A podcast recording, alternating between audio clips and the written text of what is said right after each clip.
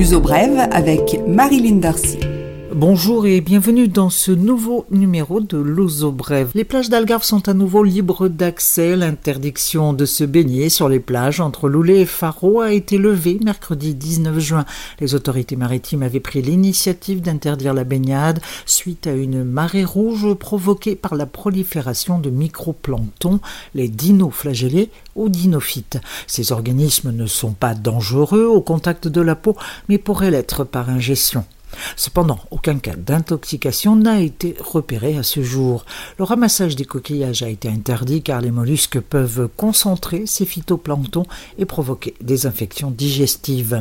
Les marées rouges sont un phénomène normal, régulièrement enregistré le long des côtes portugaises, mais la semaine dernière, l'occurrence a été particulièrement concentrée. Dans le doute, mieux vaut s'abstenir et tout est donc rentré dans l'ordre le Portugal affiche un record d'augmentation des prix de l'immobilier. Ces prix ont fait un bond de 10,3% entre 2017 et 2018. Selon Eurostat, l'organisme européen de la statistique, cette évolution est le double de la moyenne enregistrée en Europe. Depuis le début de cette année, la tendance à la hausse s'est infléchie. Il est encore un peu tôt pour avoir une vision claire de la tendance du marché, mais les spécialistes attirent l'attention sur cette éventualité déjà signalée par les brève. 29 901 résidents non habituels étaient enregistrés au Portugal jusqu'en mars 2019. À peine 7% de ce total sont enregistrés comme exerçant une activité de haute valeur ajoutée.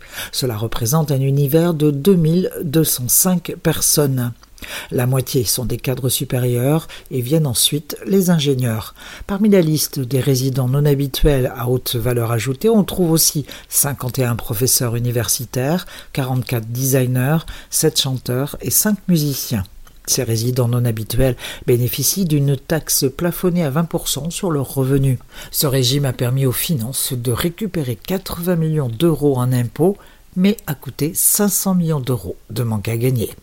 Les autres résidents non habituels sont des retraités. 9589 retraités ont bénéficié du statut en 2017, venus principalement de France, Royaume-Uni et Italie. Il n'y aura pas de tyrolienne à Nazaré entre le sitio et la plage. Le projet vient d'être abandonné par la mairie après le tollé de protestations provoqué par cette idée peut-être originale, mais qui risquait de nuire à l'image de la ville, de la côte et de ses célèbres vagues. Le projet de câble d'acier de 800 mètres qui devait descendre du sitio qui surplombe la ville de Nazaré a été lancé en novembre de l'an dernier. Une atteinte au patrimoine local a estimé le mouvement à l'origine de la contestation. La page des entreprises, le Portugal va lancer un appel d'offres pour l'attribution des concessions d'énergie solaire le mois prochain. Parmi les entreprises qui ont manifesté leur intérêt, Finerge, second groupe le plus important d'énergie renouvelable. Finerge a déjà investi un milliard d'euros dans ce secteur au Portugal. Farfetch, unicorne portugais de vente de mode et de luxe online, va contribuer à la création de la crypto-monnaie de Facebook. La société portugaise a en effet rejoint la Libre Association qui va contribuer à lancer la Libre Blockchain au premier semestre de 2020. La compagnie aérienne Emirates recrute à Porto et Lisbonne. Ce week-end, les postes proposés sont ceux d'hôtesse de l'air et de steward. Les salaires offerts sont de l'ordre de 3000 euros en moyenne. L'anglais est indispensable, tout comme l'inscription préalable online sur le site de l'entreprise. L'uso brève, culture. Les sujets sont culturels pour les prochains jours. Vendredi 21 juin, la fête de la musique, dignement célébrée à Lisbonne, dans les jardins de l'ambassade de France. Deux associations représentant les Français, l'UFE et l'ADFE, par la voix des conseillers consulaires, ont organisé une soirée animée. Les inscriptions sont closes depuis longtemps. Les inscrits devront présenter un document d'identité à l'entrée de l'ambassade. C'est donc le 21 juin, fête de la musique. À partir de 18h, l'événement est gratuit. Une buvette payante sera disponible sur place. Gratuit également des concerts comme on aime à Luso Brève. Ils vont se dérouler tous les vendredis soirs en juillet et en août à Lisbonne.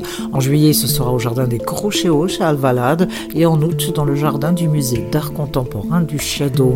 Dès le 5 juillet à 19h30, premier concert ce sera Vado Masquias et la semaine suivante, le 12, les Anglais Curl. Des soirées d'été bien agréables. À ne pas manquer, à Matosinhos, c'est près de Porto, l'exposition consacrée à Amadeo Souza Cardoso, située à la Lyonesa, centre d'affaires installé dans les locaux de l'ancienne usine de soie rachetée, puis transformée par Eduarda et Pedro Pinto. L'Open Gallery, installée dans l'allée principale de l'ancienne usine, retrace en images le parcours pictural du début du siècle XX du peintre portugais. Les reproductions de quelques 156 œuvres d'Amadeo sont suspendues par blocs autour desquels on peut circuler. Identifiées par leur date, elles renvoient à leur description au sol. Une exposition qui permet une meilleure connexion entre l'artiste et le spectateur. Open Gallery de la lyonnaise Matosinhos.